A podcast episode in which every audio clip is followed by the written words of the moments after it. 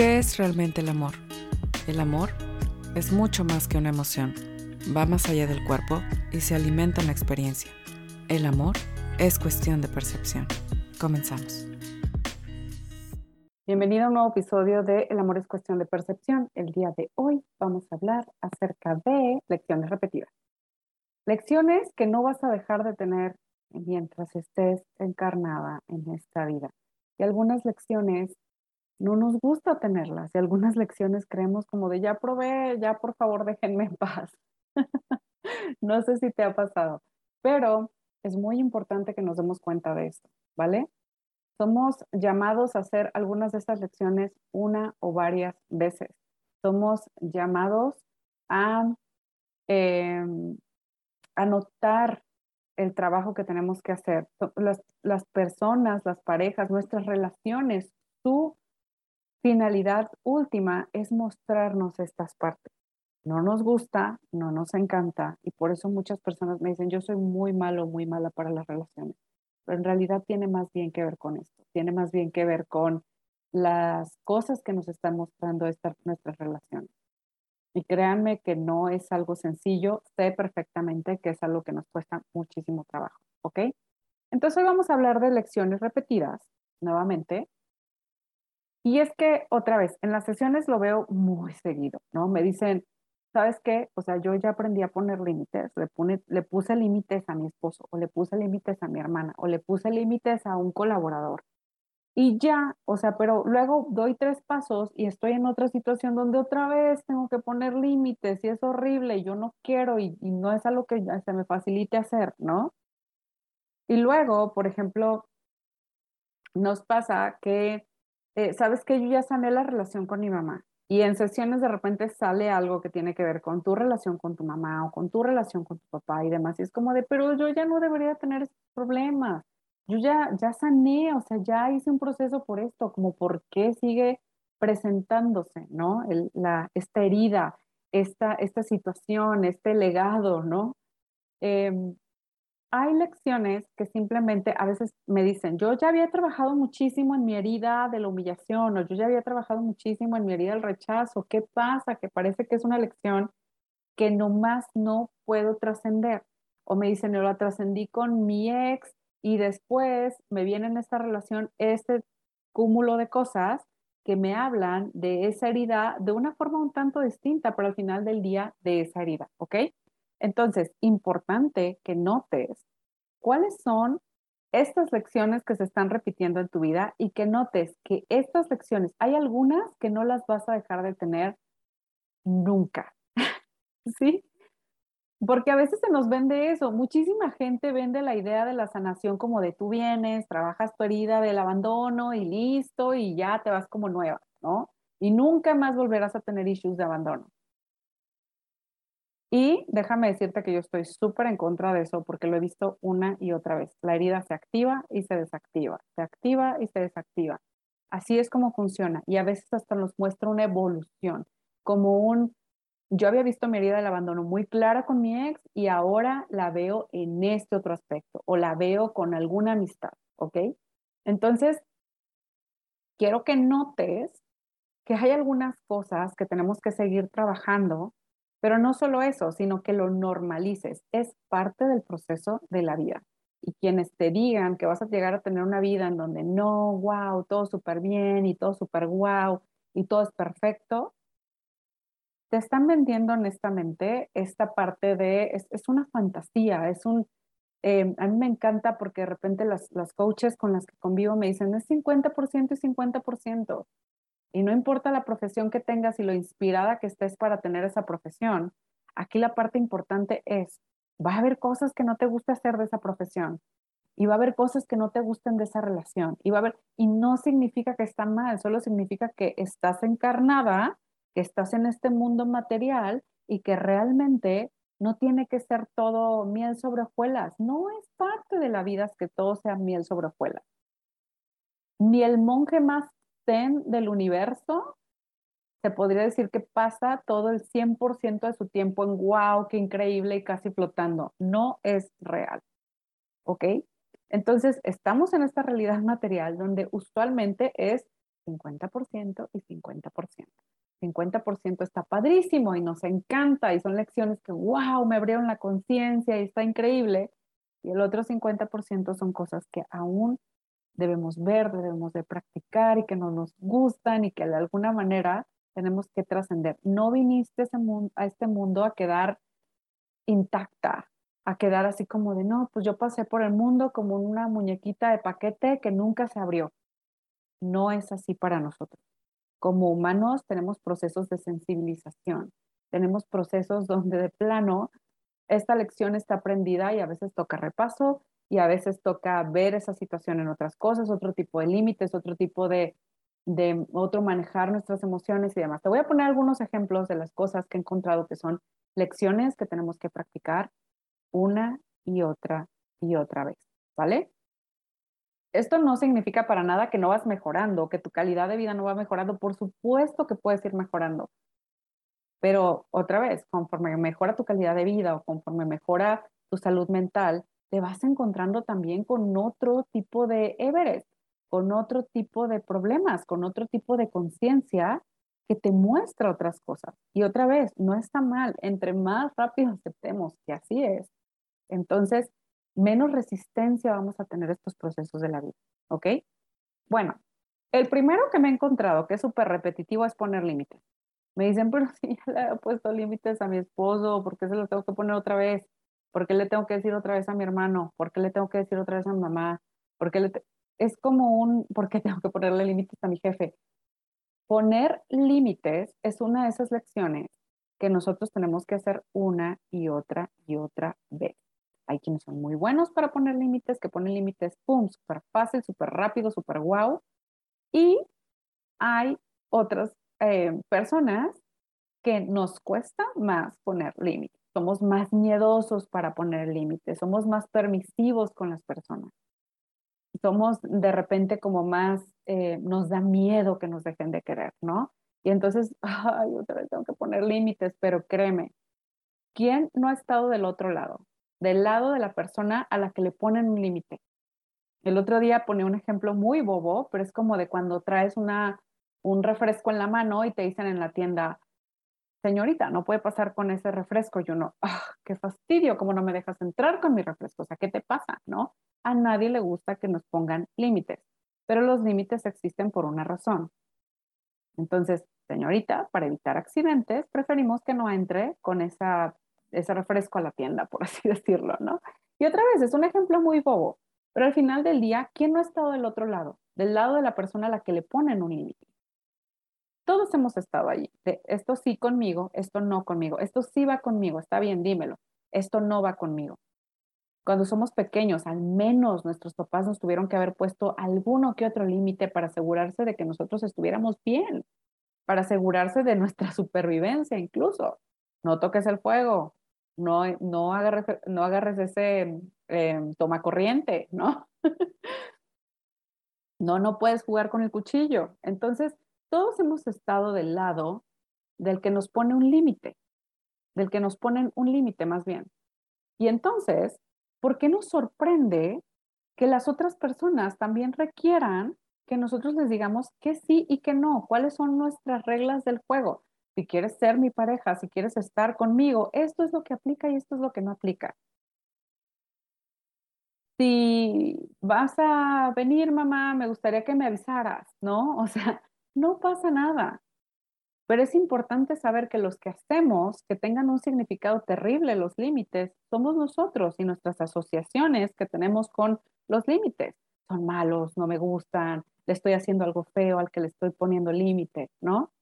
Nota esas partes, porque definitivamente poner límites va a ser una lección recurrente. ¿Sí? Nota cómo en pareja es de las cosas que más nos ayudan a tener claridad. Amor, esto sí conmigo, esto no conmigo. Gracias. Y entre más claro esté, mejor. Pero sí, vas a tener que seguir poniendo límites. No hay saque. ¿Ok?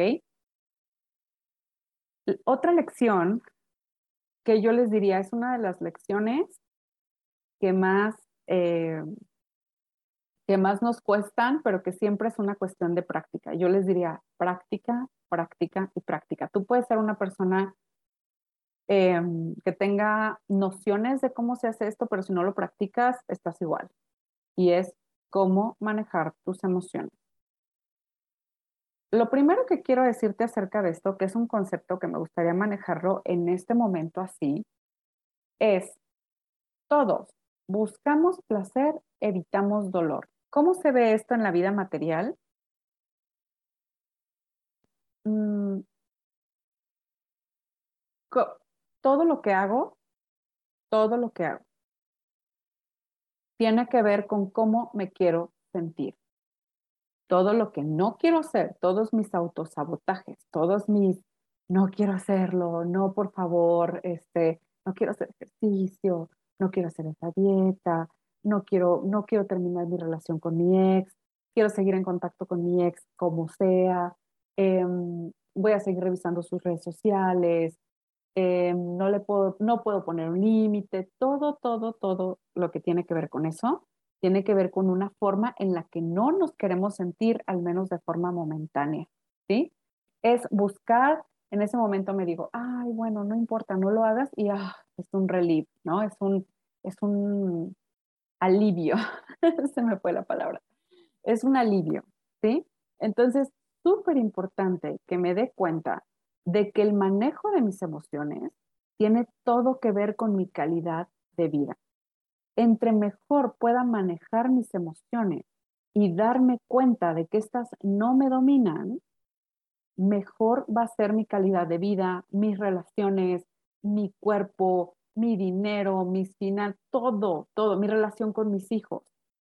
Entre mejor sepa manejar mis emociones, mi situación laboral, todo, todo tiene que ver con nuestras emociones. ¿Por qué nuestras emociones te estoy diciendo que son tan relevantes y que al mismo tiempo no las dejes adueñarse de ti? Otra vez, hacemos las cosas porque nos queremos sentir de una manera o porque no nos queremos sentir de otra manera. Y esto es tema que voy a dejar para otro podcast para profundizar más. Pero definitivamente tenemos que hacer de manejar nuestras emociones una práctica intencional. Voy a tener un taller acerca justamente de cómo manejar nuestras emociones, porque de verdad creo que ahí está la raíz del autosabotaje y que no queremos vivir nuestras vidas solamente por cómo me quiero, cómo me quiero sentir y cómo no me quiero sentir. Queremos vivir nuestra vida en base a resultados y no nada más lo que en ese momento me dé más satisfacción. La mayoría de las cosas que valen la pena implican que seamos consistentes independientemente de cómo nos sintamos. Hoy no tengo ganas de trabajar, imagínate qué te van a decir en tu trabajo, ¿no? Hoy no tengo ganas de hacer esto, hoy no quiero poner límites porque siento que esto va a pasar. Claro, pero la lección no va a dejar de estar allí. Y no solo eso, sino que nuestras relaciones se tornan confusas cuando estamos intentando evitar esta, esta emoción y al mismo tiempo no, no hablamos con claridad con las personas con las que estamos compartiendo, ¿ok? Entonces, súper importante, esto del manejo de emociones de verdad tiene todo que ver. Y otra vez, las emociones son muy relevantes. ¿Por qué? Porque de verdad de nuestras emociones se derivan nuestras acciones tú quieres que tus acciones te apoyen, que sean las acciones, no sé por qué no puedo sacar adelante ese proyecto, no sé por qué no me puedo poner las pilas con el ejercicio, no sé por qué no esto, no sé por qué no aquello, nota tus emociones. Ahí hay muchísima información acerca de eso. Y tu emoción se puede utilizar como combustible o como un gran bloqueo. Tú decides. Tú decides si tus emociones se convierten en combustible o bloqueo para tus resultados y tus sueños. Entonces, súper importante que nos demos cuenta, de verdad manejar nuestras emociones va a ser una elección de toda la vida. Vinimos a esta experiencia humana a sentirlo todo. Y entre más rápido nos dejamos de resistir a eso, mejor. Pero también darnos cuenta de que eso no es todo lo que hay. Y que tú puedes crear un montón de cosas padrísimas tan solo aprendiendo a darle cauce correcto a esas emociones. Ok, les decía, lo voy a dejar para otro podcast, esa, esa parte, pero es una de las lecciones que, como les decía, son lecciones repetidas, las tenemos que una y otra y otra vez, ¿no? Yo aprendí a manejar muy bien mis emociones con respecto a mi relación de pareja, pero para la parte de ser mamá me ha costado muchísimo. La parte laboral, o sea, Si tú piensas que tu manejo de emociones no tiene nada que o que tus emociones no tienen nada que ver con tu procrastinación, estás equivocada. El autosabotaje tiene todo que ver, la procrastinación tiene todo que ver con cómo te sientes y qué tanto te dominan tus emociones. ¿Ok? Ok. Punto número tres. Y les decía, realmente son lecciones, ¿ok? Entonces no es como que estén numeradas por orden de importancia, ni mucho menos. Pero nuevamente, poner límites, importantísimo practicarlo y darnos cuenta de que no es una lección que vayamos a dejar de tener. Manejar nuestras emociones tampoco es una lección que vayamos a dejar de tener. De aquí al fin de tus días vas a seguir sintiendo y experimentando emociones. De todas, ¿ok? Y la siguiente parte sería manejar nuestros pensamientos y nuestra mente. Nuestra mente es otra de las cosas que si la dejamos dominarnos, no nos permite vivir o vivimos con miedo. El miedo se genera en tu mente. Nuestros miedos se generan en la mente. ¿Ok? Entonces, súper importante que te des cuenta de tu mente en dónde se está enfocando, cuál es el sistema de creencias que vienes cargando y cómo hacer para que tú puedas manejar a tu mente para un propósito mayor en lugar de que ésta te domine a ti. Tu mente te va a decir, es que esto es lo correcto, esto es lo incorrecto, esto es lo que... Ahora nota que tan lejos, tan lejos como has llegado hasta ahorita, es hasta ahora, es tan lejos como te ha dejado ir tu mente. ¿Ok? Entonces, súper, súper importante que te des cuenta de tal cual ¿Qué sistema de creencias cargas? ¿En dónde te estás enfocando? ¿Cuáles son los pensamientos que estás teniendo? Y que aprendas a manejar tu mente para que ésta te apoye en tus procesos. Otra vez, si no, es muy complicado, se generan muchos miedos, nos quedamos paralizados. En la mente es donde se genera el miedo. No en el corazón, no en el cuerpo, no en... No. En la mente es donde se genera el miedo, es donde está, sobre todo en la mente subconsciente, están guardados un montón de cosas que nosotros guardamos como peligrosas o como cosas que no nos gustan. Algunas de ellas son peligrosas. Si tú volteas a ver una serpiente y está en el piso, de repente una serpiente, dices, qué bueno que mi mente me avisó que eso es algo que, que puede amenazar mi supervivencia, pero no es lo mismo con hablar en público, por ejemplo. No es lo mismo con de repente no poder poner un límite porque tenemos un montón de miedo, otra vez el manejo de emociones, pero nota que detrás de esa, emoción siempre va a haber un pensamiento. ¿Ok? Entonces, manejar otra vez, les recuerdo, lecciones repetidas, por ejemplo, tenemos en, límites, en nuestras emociones, en nuestros pensamientos, el manejo de nuestras emociones, el manejo de nuestros pensamientos. Y, y te voy a dejar un puntito, por así decirlo, extra, tu herida de la infancia.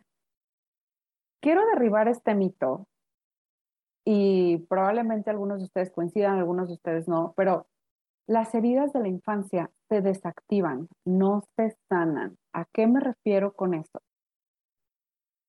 Por ejemplo, yo puedo tener una herida del rechazo y se activa cuando estoy con mi pareja y de repente me dice, ay, es que hoy no voy a ir a tu casa y yo no me quiere.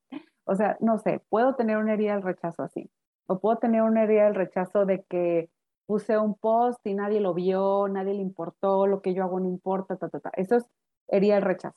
Y lo vemos en diferentes partes de nuestras vidas. Lo vemos a veces con nuestras amistades, se refleja a veces en nuestra pareja, se refleja a veces en, en mi trabajo, a veces se reflejará, no sé, en donde sea que tú estés poniendo tu atención y que tú notes que ahí se está dando la herida del rechazo. Entonces yo digo, ok, yo trasciendo la herida del rechazo con, con respecto a mi pareja y al menos con esta persona no estoy creando esta narrativa y esta historia, lo trabajo, lo trabajo, lo trabajo, lo supero súper bien.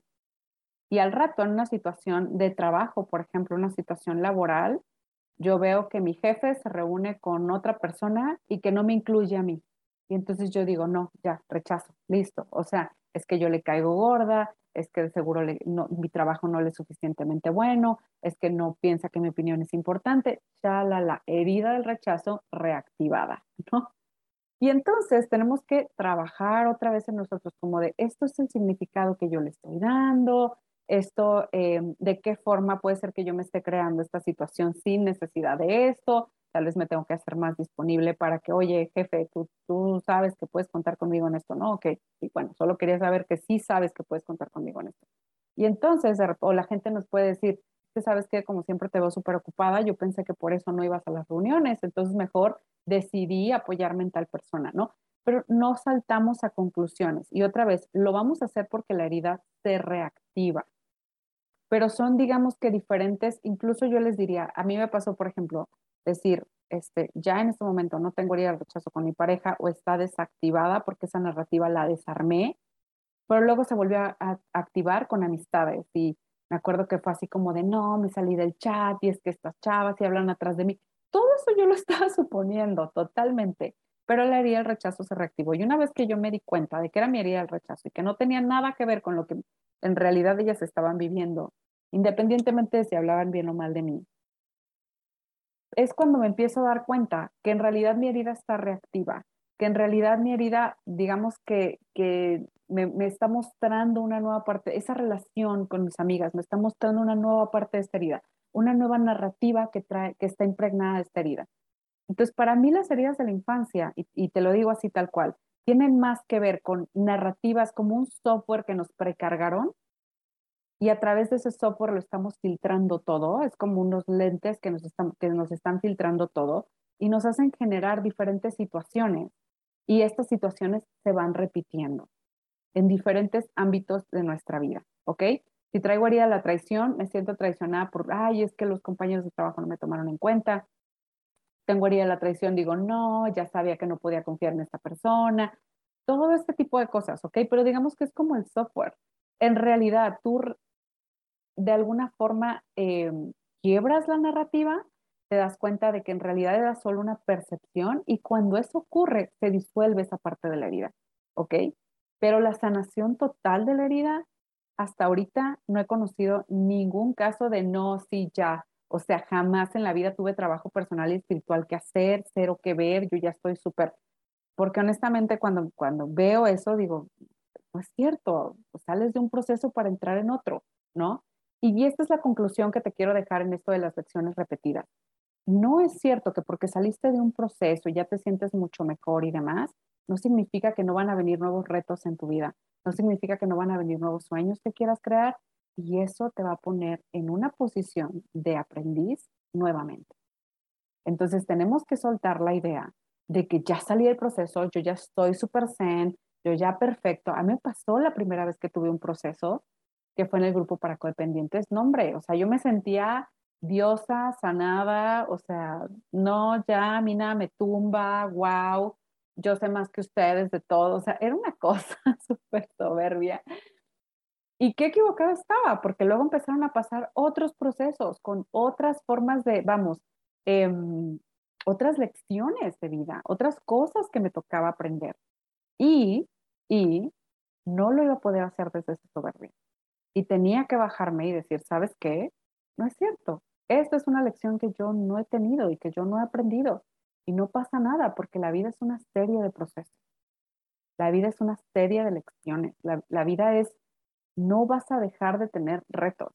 Y cuando la vida se pone sin retos, quiere decir que no te estás estirando lo suficiente por ahí. Quiere decir que te quedaste en esa zona de confort.